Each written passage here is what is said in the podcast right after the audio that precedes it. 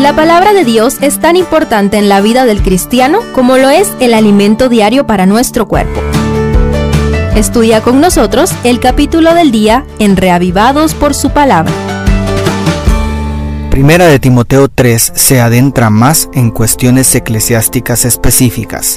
Acompáñame a estudiarlo. Primero, el ministerio de los ancianos.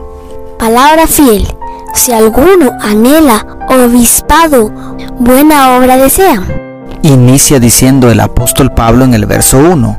Luego introduce las características ideales de un líder espiritual diciendo en el 2. Es necesario que el obispo sea irreprochable. Enseguida incluye en la lista de requisitos marido de una sola mujer, sobrio, prudente, decoroso, hospedador, apto para enseñar, que no sea dado al vino ni amigo de peleas, que no sea codicioso de ganancias deshonestas, sino amable, apacible, no avaro, que gobierne bien su casa, que tenga a sus hijos en sujeción con toda honestidad, que no sea un neófito.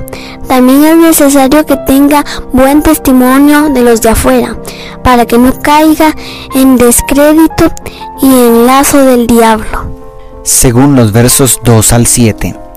Tratando de resumir, todo anciano o pastor de la iglesia debe ser un modelo digno de imitar en su vida familiar, en temperancia, en mayordomía y sobre todo con un carácter que refleje la sabiduría y el amor de Cristo.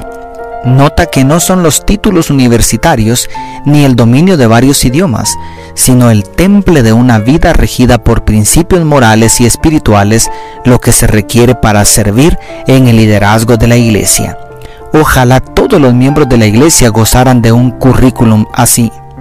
Segundo, el ministerio de los diáconos. Los diáconos asimismo Continúa en el verso 8 y luego comparte el perfil ideal de los diáconos.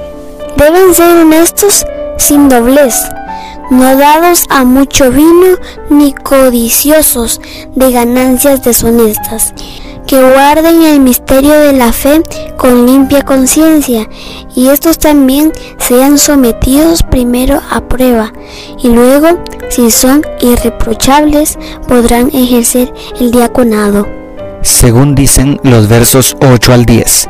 Los diáconos sean maridos de una sola mujer, y que gobiernen bien a sus hijos y sus casas.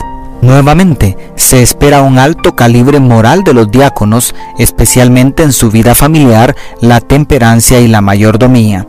Tres detalles más son sobresalientes en el tema de los diáconos. 1. Pablo, aunque era apóstol, muchas veces se presenta como diácono, como vemos en 1 Corintios 3.5, 2 Corintios 3.6, Efesios 3.7, Colosenses 1.23, por poner unos ejemplos. 2. El verso 13 agrega una maravillosa promesa para los diáconos. Los que ejerzan bien el diaconado ganarán para sí un grado honroso y mucha confianza en la fe que es en Cristo Jesús. Y 3. El verso 11 parece indicar la inclusión de las mujeres en el ministerio del diaconado, también exigiéndoles altas normas morales. Las mujeres asimismo sean honestas, no calumniadoras, sino sobrias, fieles en todo. Dios jamás se ha visto limitado en utilizar a quien Él quiere para el ministerio y siempre ha involucrado a damas fieles para cumplir la misión. Ojalá que tanto hombres como mujeres desarrollemos el mismo espíritu de servicio de Jesús. Y tercero, el misterio de la piedad después de expresar la esperanza incumplida de visitar pronto a Timoteo y la esperanza sí cumplida de que estos consejos fueran útiles como un manual para saber cómo debemos comportarnos los que pertenecemos a la iglesia, que es la familia del Dios vivo. La iglesia sostiene y defiende la verdad. Como dice el verso 15 en la traducción en lenguaje actual. Pablo presenta el indiscutiblemente grande misterio de la piedad.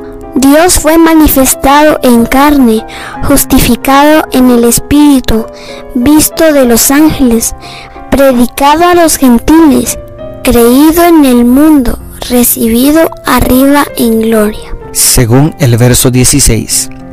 La solemnidad y profundidad de este pequeño párrafo ha hecho pensar a muchos comentadores que este era un himno conocido en la iglesia primitiva.